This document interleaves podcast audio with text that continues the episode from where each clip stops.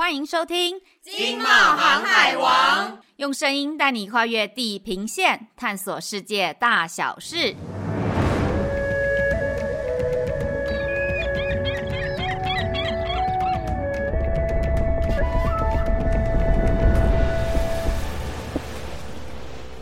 大家好，B O B O 二零二三年来打卡了。各位听到这集的时候，是不是都爱等春节年假啦？Hello，大家，我是不住海边的海边海伦。哎，Bobo 啊，你刚刚说的就是等年假等到快发霉的蜜啊！相信很多听众朋友也是。不过在放假之前呢，肯定要听一下异国知识，才知道放假要去哪些国家旅游，或是新的一年要发展哪边的市场。没错，今天这集带大家来到拉丁美洲最大的国家——金砖五国 BRICS 之一的巴西哦。这是我们第一次分享南美的国家哎。海边，你听到巴西会先想到什么呢？嗯，听到巴西，我会先想到里约热内卢的耶稣基督像。会知道它呢，是因为在很多电影、电视剧还有纪录片看过。还有啊，它也被选为世界新七大奇迹之一。没错，看到它就知道已经到了巴西，算是已经比较著名的地标了。啊，那你呢？你喜欢巴西吗？其实蛮喜欢的耶，哈哈。说到巴西，绝对要提的就是他们的足球队啊。虽然可能不是很专业的足球迷，不过大学时曾经跟哥哥一起熬夜追过世足赛，当年最后的冠军就是巴西队哦。对，巴西足球真的超强的，连我这种不跟运动赛事的宅宅都知道。没关系，海边看不懂足球的话，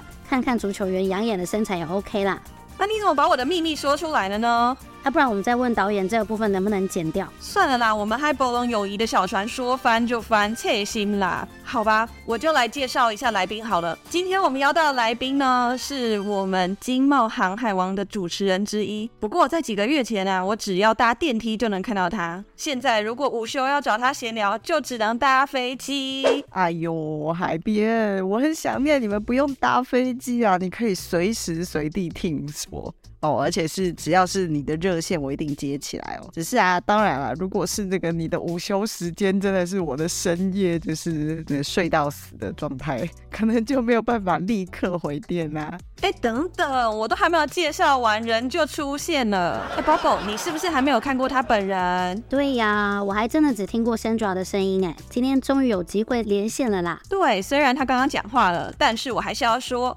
现在就让我们欢迎今天的访宾，巴西台湾贸易中心的主任 Sandra。Hello，大家好，我是贸协山卓拉。有没有很熟悉的感觉？希望你有在听我们热门话题系列。我今天超荣幸哦，今天可以跟这个海边，还有我们第一次在这个空中相遇的 Bobo 搭档，没错，觉得超兴奋的。我也很兴奋哎！啊，我跟你说，热门话题我是每次都有听啦，真的感谢山卓拉。现在在台湾是早上十点多，山卓拉那边呢是晚上十一点多哎。哇，山卓拉远在一万八千多公里外，还依然热爱着我们经贸航海王，觉得好感动。我要给你一个远端的拥抱。这真的是我们经贸航海我们节目的开台宗旨，有没有？大家录那一句“用声音在跨越地平线，探索世界大小事”，我们真的是实质的这个落实哦。不管我们到哪里，那我们的主持群都随时连线，帮我们所有的听众朋友把资讯送上门。没错啊，那现在我们就请山卓拉再多介绍一下自己。八六五八八十吗？标准台湾女性的三围啊！不行不行不行，我们要认真一点，我们这是经贸专业节目哈，那就是爱吃爱睡爱熊猫爱旅行，这就是代表我。说真的啊，真的是太爱玩了。所以我跑到这个冒险最远的一个驻外单位巴西台贸中心这边来做事情。那也希望呢，透过经贸航海王帮大家介绍这个巴西的一些市场，分享一些多一点的市场资讯给大家。哇，听说以前山卓拉就住过巴西一段时间了。我想知道这次山卓拉再度前往巴西，跟你第一次出发的时候的感觉有什么不同呢？有再更熟一点吗？还是说这几年间巴西就产生了很大的变化？哎，讲到这个真的，因为我我上一次过来其实就是差不多四五年前嘛，然后这一次再次回到圣保罗，感觉真的疫情过后有差哎，有一些我很爱吃的店就关起来了。不过基本上多数的。Shopping 啊，这边的 building 是没有换太多啦，但是差异上就是说，应该说圣保罗的忠孝东路保利斯塔上面，因为办公室就在这个最热闹的这个保利斯塔上面。以前我基本上可以就是很放心的在上面逛街，可是现在不行，现在是我一过来，所有的侨胞都告诉我说，哎，那个 Sandra 记得哦，就是现在随时不要把你的手机掏出来，不要说掏出来啦，就是你的包包过马路的时候都要压好，能不带包包不要带包包，能不带手机不要带手机，反正就是猜不露白这样。诶，感觉差很多诶。而且如果我爱的餐厅休息，我会超难过。希望你有找到其他喜欢的店家。话说，我听说巴西是个民族大熔炉，这一点在当地就是会很明显能感受到吗？巴西还有哪些特色呢？哎，不过海边你这个说的非常有道理，科普的很认真。巴西真的是我跑过出差啊，包括出差念书时候几个国家里面，我觉得巴西是一个除了它民族性很热情之外，因为它经过好很多次的这个移民潮，所以其实巴西对这个外国人或者是外国面孔，它其实是一个非常接受度很高的一个国家。因为你想想看哦，在巴西除了北部亚马逊一带是有大家比较熟悉的。印第安人种之外，其实巴西很多在前期从这个非洲移民过来的黑人，然后还有这个南部啊，就是有很多的欧洲后裔，像是葡萄牙、西班牙、意大利、德国，他们移居过来的白人，所以连带上就是说巴西的饮食文化啦，就是你在巴西可以吃到欧洲的饮食。非洲的食物，甚至亚洲的这个生鱼片、寿司也是相当相当的普遍。然后还有包括它的音乐、舞蹈，整个文化的特色都可以看出来。巴西其实是一个民族大熔炉的一个地方。哇，巴西真的有超多有名的景点呢，好多地方都好想去哦。像是那个由两百七十五个瀑布群组组成的那个伊瓜苏瀑布，还有还有那个号称地球之肺的亚马逊雨林，也是世界上面积最大、最完整的自然雨林哎，Sandra，你有去过亚马逊森林吗？哎，有哦，我上一趟过来巴西的时候，他说以后没有机会再来了，我就跑去打这个特别去打这个黄热病的疫苗。然后在这边的台湾人，有一些台湾朋友跟我讲说，我在这边住了二十几年了，我还没有上上去过亚马逊呢，因为我觉得那边好像会被蚊子咬，很危险这样。结果我去了之后，我就觉得哇，真的是不虚此行。你到一个地方，完全没有任何网络，长官找不到你，老板找不到你，甚至连家人要急 call 你，可能都要，我也不知道用什么方法，反正就是你要划船进去一个地方，然后你住的地方呢，可能电力都是限电的，但是你的周围就是只有丛林鸟叫，真的非常非常自然、非常舒服的环境。哇，那我也有点想去耶。重点就是长官找不到我。那伯伯，你会想去亚马逊探险吗？我跟你说，身为一个热爱冒险的人，探险名单中绝对不可能没有亚马逊的啦。而且听说那边还有很多还没有被发现的神秘动植物，哎，海边不觉得去探访神秘的大自然很棒吗？嗯，是不错啦。不过每次要出国前吼，比起去看大自然啊，我比较在意每一餐有什么好吃的。毕竟要开心吃饱，才能走更长远的路。这句经典名言本来就是这样说的嘛。我怎么感觉哪里怪怪的？不过我还真的没有吃过巴西料理。我听说去巴西要吃烤肉。起司面包再配瓜拿纳汽水，是不是这样啊？珊卓拉，海边你果然是吃的专家。对对对，没错。讲到巴西，不会有人不知道烤肉。巴西烤肉雪哈斯卡利亚真的是必吃。一头牛在这边，你可以看到餐厅里头就是超过二十个以上的部位可以吃。肉就是串在这个烤肉架上面，然后一过来问你说：“哎，这个部位要不要？”你可以自己挑哦，吃到饱后 juicy 的部分，比如说就是牛的颈部的肉叫做。骨病这一块因为肥油比较多，所以相对来讲会软一些。然后最贵的肉一出来，牛臀上方这块呢，在巴西叫做比卡尼亚。然后这个是最贵的部位，通常一出来就是他把它串成圆的肉片，他会片下来给你。然后你自己吃烤肉的时候，还有一个小盘子给你放不要的肉。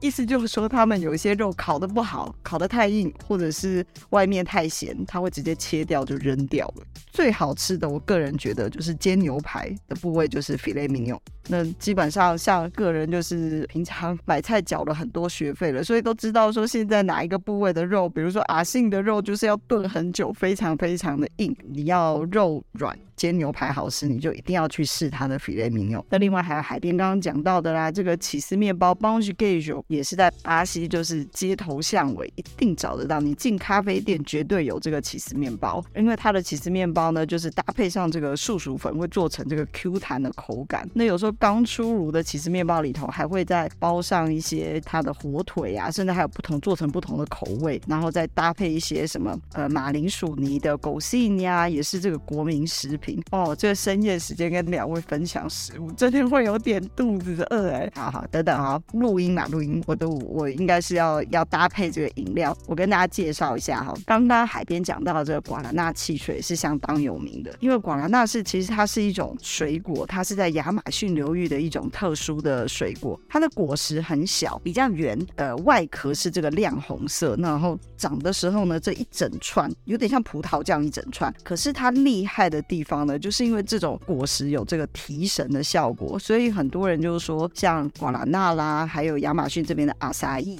甚至有被日本的业者拿去做化妆品。除了提神之外，它的那个活性又特别好，这样子都是巴西很好的一些天然的资源。这样，哎，化妆品有提神功能，我觉得很不错哎。如果有机会，我要用用看。其实我觉得等等回办公室啊，我就需要瓜拿纳配起司面包，可是我手边都没有。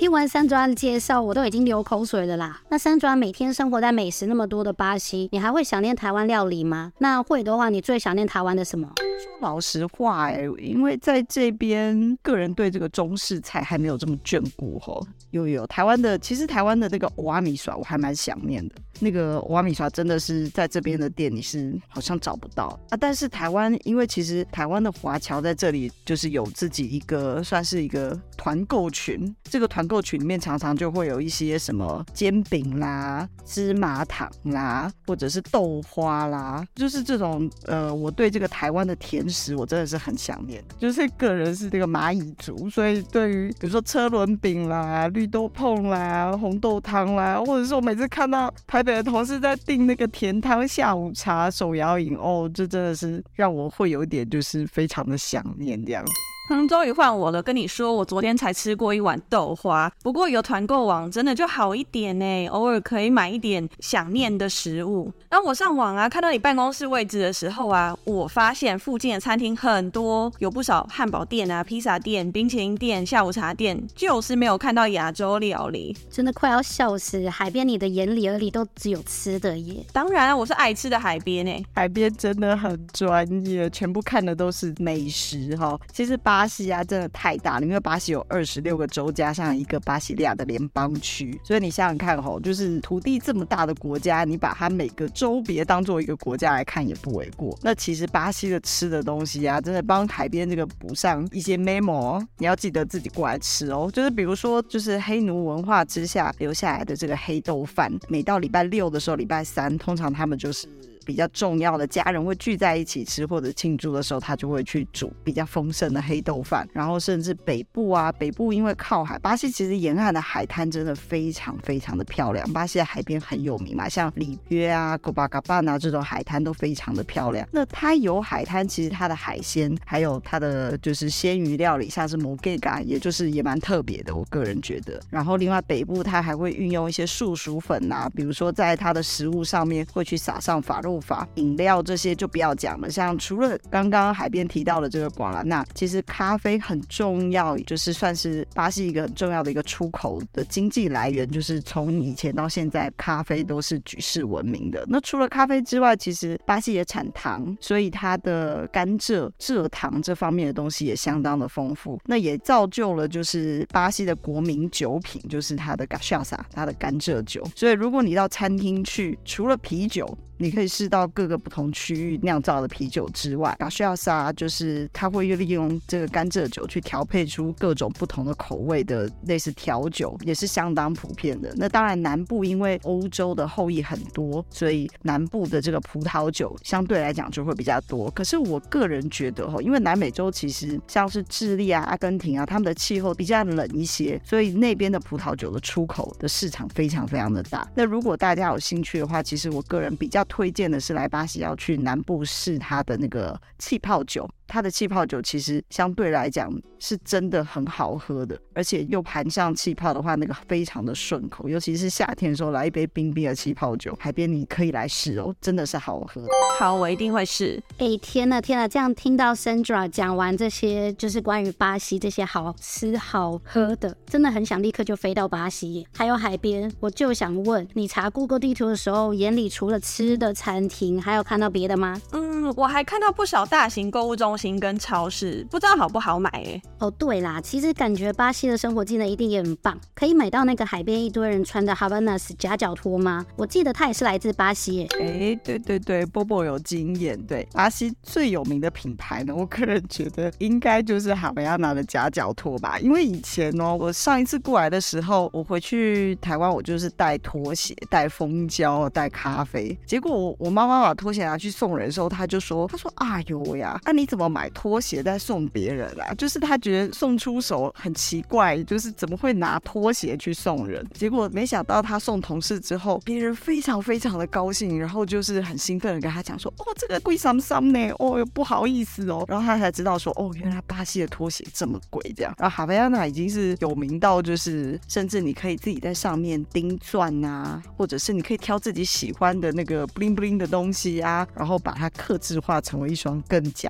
值的拖鞋。那除了哈维亚娜之外啊，其实巴西的伊巴内马这个夹脚拖也是也是世界的，也算是市场上面的第二大品牌。然后另外比较有名的就是香香鞋，Melissa，Melissa 也是台湾人会过来巴西扫货的东西。那当然，Melisa 现在在在香香鞋在台湾的百货门市上面也有，但是那个单价就是稍微比较高一些。那它的特色就是说，你因为它的鞋材里面放了香水进去，所以基本上你女生穿，尤其我觉得。我个人在台北很喜欢穿的原因，是因为台北会下雨嘛，所以你只要遇到梅雨季的时候，一双 Melissa 打遍天下无敌手，你都不用去换拖鞋，而且它穿了它又不会臭，它就是香香的，稍微有点喷到水冲一冲就很好处理。那当然除了鞋子之外啊，海边应该是也蛮重视时尚的人嘛，比如说像是呃 Henne 啊，或者是 Hering 啊这种品牌，然后或者是 Sandaro 里面你可以找到不同的这个运动服饰，也算是巴西比较有名的一些就。就是服饰品牌，那我觉得可以跟大家推荐的呢，是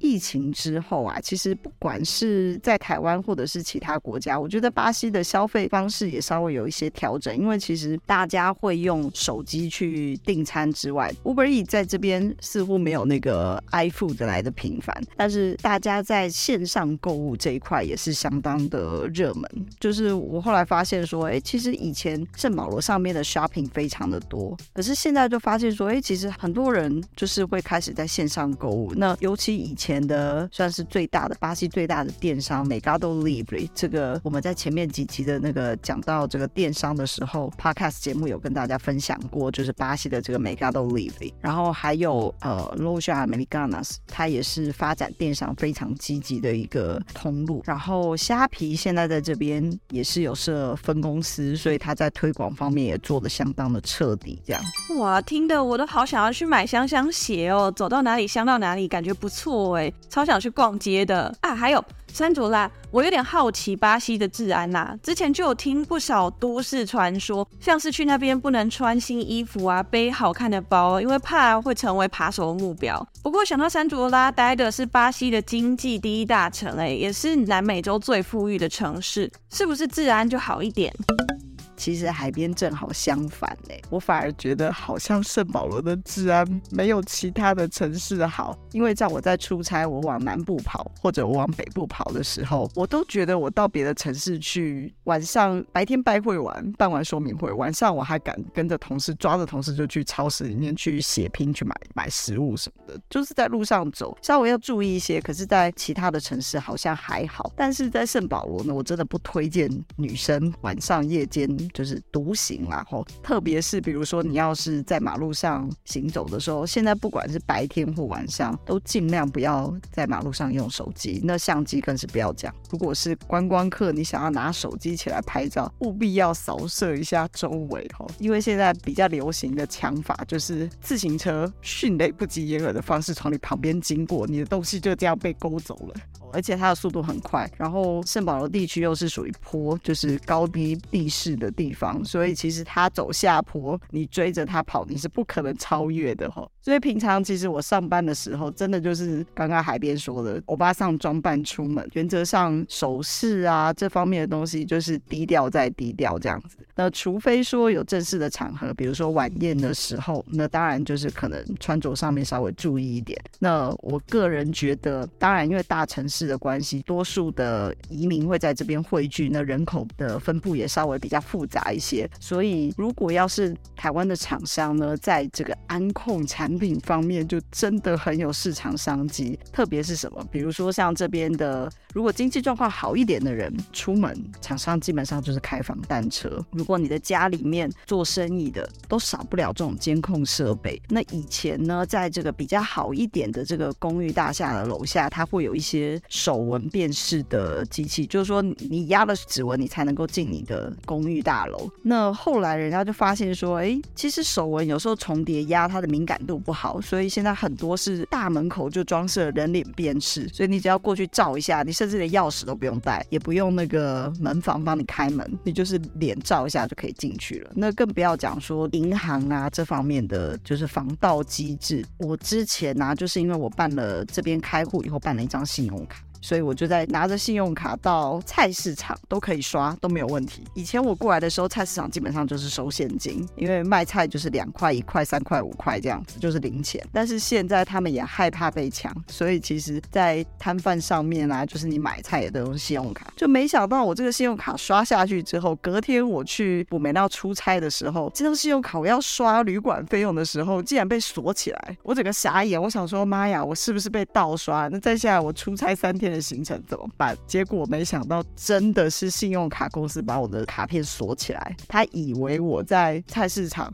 刷了一笔四十几块的鱼，因为高于其他菜市场的消费金额，突然一笔多了一点，他害怕是我的卡片被人家被人家偷去盗刷，所以就是这种防盗机制啊，这种我觉得在巴西的市场都，特别是圣保罗都非常的有商机。哇，这样听起来真的是巴西在这一块就是做的还蛮好的，就安控之类的。那不知道物价会不会影响到治安的情况呢？珊卓拉，你这次回到巴西，你有感觉到东西明显变贵吗？然后跟台湾比起来，物价会不会差很多啊？其实因为最近台湾也有很多东西变贵到让我很有感，钱包都感觉有点痛。有哦有哦，其实在，呃上一次过来，因为已经是好几年前了嘛，所以我觉得真的是市面上的日用品啊都上涨了。比如说像让民众最有感的就是汽油、瓦斯、水跟电都有涨价。那基本上这个条幅呢，都让民众有感觉的，它就是每年的通膨平均都是十趴到十二趴的比例在调涨。那其实像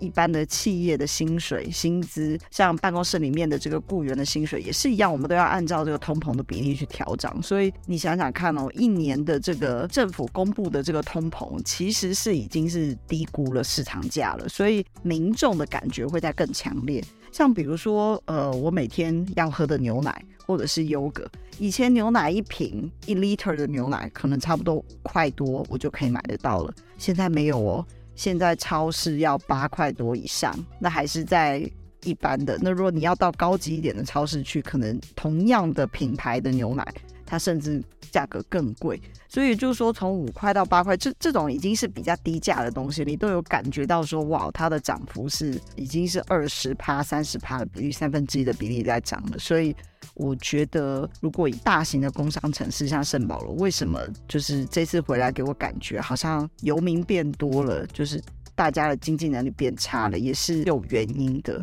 哇，我觉得这样子涨价涨得好有感，真的差很多哎。那既然我们提到一点总金的部分，那接下来就是经贸小知识的时间。可以先请珊卓拉简单介绍巴西市场吗？为什么它这么厉害，可以被评为金砖五国之一呢？好，我们这个聊了很多这个前面的这个生活话题，总要这个扣紧一下我们的。这个核心吼，要跟大家分享一下巴西的市场经济。其实巴西呢，它是一个非常非常资源丰富的国家。比如说它的农林啊、畜产啊、原料都很丰富。特别是什么，像是铁矿啦、咖啡豆啦，刚刚我们提到的蔗糖啦、流程啊、钢铁、飞机，它都是它重要的这个出口的占比，就是对于这个经济来源算是一个很重要的一块支柱。那又再加上这个巴西拥有很很大量的这个潜在的耕地。所以它基本上是这个世界的第八大经济体，又是美洲第二大经济体。那在南美第一大强权，这就更不用讲了。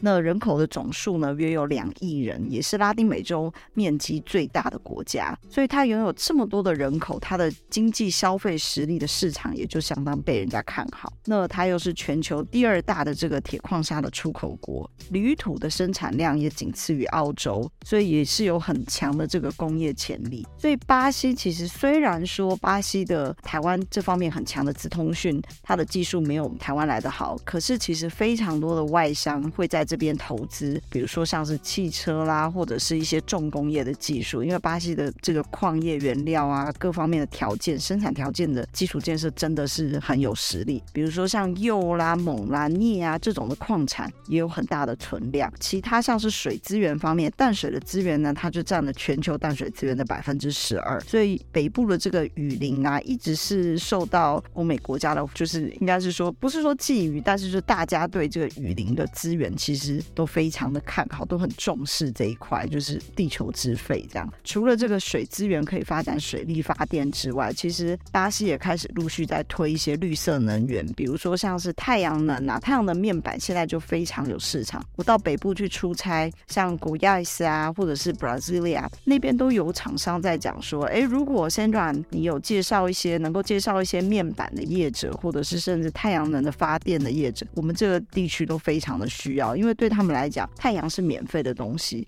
如何把阳光普照的时间转为有利的这个发电，能够节省大家的开销，现在是就是基本上是全球都需要的这个绿电。那农业方面的话呢，农产方面就是刚刚不要不用讲了，就是咖啡啦、可可啦、甘蔗、玉米、大豆，这个产量都是在全球排名在全球之冠的。畜牧方面呢，牛只的数量呢，在全球巴西的排名是第二，仅次于印度。所以说，为什么它会在这个金砖五国之算是被排在前面？哈，就是应该是也是跟这个巴西的市场上面有丰富的这个资源，不管是自然资源也好，或者是土地上面的肥沃度啊，就是畜产方面的产量都非常非常的高。哇，那我想发问，我们台湾的企业已经在巴西发展很久了吗？现在巴西跟台湾有哪些产业有合作的潜力呢？有哦，其实台湾的产业呢，跟巴西的产业，我觉得是互补性非常的强。比如说，像是巴西的出口，它就是以这个原物料，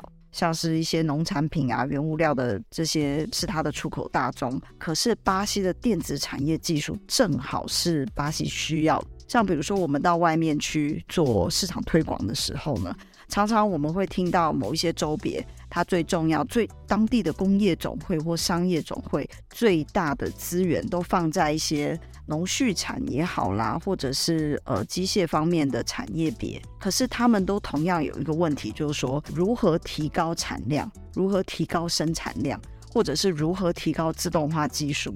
那这个解决方式就是台湾最强的电子，比如说我们有一些五 G 的科技啦，我们有一些智慧城市的发展，甚至我们有一些自动监测的一些设备、自动校准的技术，都相当的算是受到重视。我每次去办说明会的时候，像我们办这个农业科技说明会的时候，我们就告诉当地的厂商说，台湾很小，台湾真的没有这么多的稻米可以输出，我们没有这么多的。水果可以输出，可是我们的农业改良技术让出口的水果品质非常的好，甚至我们利用无人机的技术可以提高这个农作的监测，甚至能够做到 blockchain big data 的收集。那我帮你把农业的这个产量能够大量的提高，因为巴西的地广，所以其实他们在农业发展方面，他可能不会想要说就是这么渴望的，就是有这么广大的需求去要把应用农业的一些监测技术。可是像台湾的地那么小，所以我要在有限的土地资源之内提高我的生产量，我就是要靠我的科技。那我觉得台湾这方面的强项呢，其实巴西的厂商是相当的认同。而且他们也需要这方面的技术。那像我们在推广，比如说像是台北办的这个食品展的时候，我们就会告诉巴西的业者说，食品展里面不是只有食物而已，我们还有很多的包装技术、生产自动化的技术，也是很值得巴西的业者来了解的。所以我觉得台湾某一些方面的一些科技发展，真的不吝啬于跟外国做交流，尤其是像南美这么大的市场，一定是有合作的机会的。那其他产业呢？比如说像是现在。正夯的能源啦、啊、ESG 呀、啊，或者是台湾的这个机械啊、自动化、扣件、金属件，然后还有一些软体解决方案，这个都是可以跟巴西互动交流的产业别。对耶，听起来就有很多商机，因为台湾就是技术很强啊。那如果有想要进军巴西市场的企业，三卓拉有没有推荐可以当敲门砖的展团或者是活动？还有啊，平常三卓拉都怎么协助台湾企业呢？好，这个讲到我们巴西台贸中心最重要的业务哈，其实以厂商，如果是你对南美洲的市场有兴趣的，就是不外乎我们的英镑的活动呢，从台湾过来的活动呢，就是每年贸协都会举办这个拉丁美洲拓销团，也就是说明年二零二三年呢，在疫情之后，我们恢复了实体团哦，这很重要，恢复实体团，我们欢迎业者真的实际到南美洲来走一趟，那你直接跟买主一对一做这个。实体洽谈，而且隔天我们帮你安安排到这个厂区去做一些拜会，重要的通路去做考察。我觉得这个比有时候真的是怎么讲，读万卷书不如这个行万里路。好，真的要到市场上面自己过来看一看的感受会更加深刻。那我们明年度的这个拉美团，九月份的团呢，我们会安排巴西、智利、哥伦比亚跟阿根廷四国，都是南美洲很重要的一些经济体。那除了九月份的拓销团之外呢，我们的产业拓展处它也规划了，在十一月份的时候，十一月十号到十二号呢，规划了一个扣件业者。到中南美洲的拓销团，因为其实这个台湾的扣件技术啊，还有就是自动校准的技术，在巴西呢是非常被看好的。呃，我们之前呢，今年在十月份的时候呢，其实有办一个扣件说明会。那在这个扣件说明会上面呢，就有一些手工具的这个协会呢，他就表示说，哎，对于这个台湾的一些就是校准技术啊，还有台湾业者的。这个合作的配合度，他都相当的满意，因为有一些厂商其实已经在代理台湾的这个手工具了，所以跟台湾的合作其实都已经不陌生了。那他们也觉得合作上面相当的愉快。这个是针对台湾的厂商我们提供的服务。那如果说呢，针对巴西的业者，其实我们双方都要做嘛。我们也希望把台湾的厂商介绍进巴西，我们也希望把巴西的买主带到台湾去看看台湾的合作机会。所以在 outbound 的部分呢，明年呢，我们也会积极的来筹组这个巴西的买主团。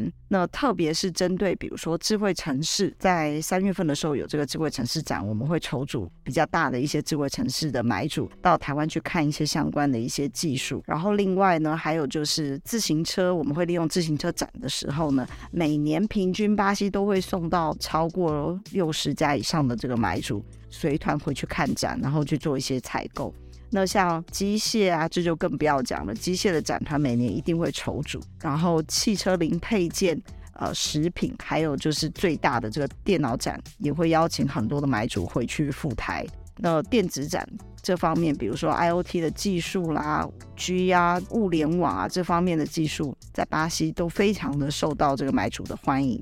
哇，这样听起来真的是活动好丰富哦。那最后既然要迎接过年了，那我们当然要送大家干货啦。这边想请 Sandra 对想要发展巴西市场的听众朋友给一些建议或者是方向。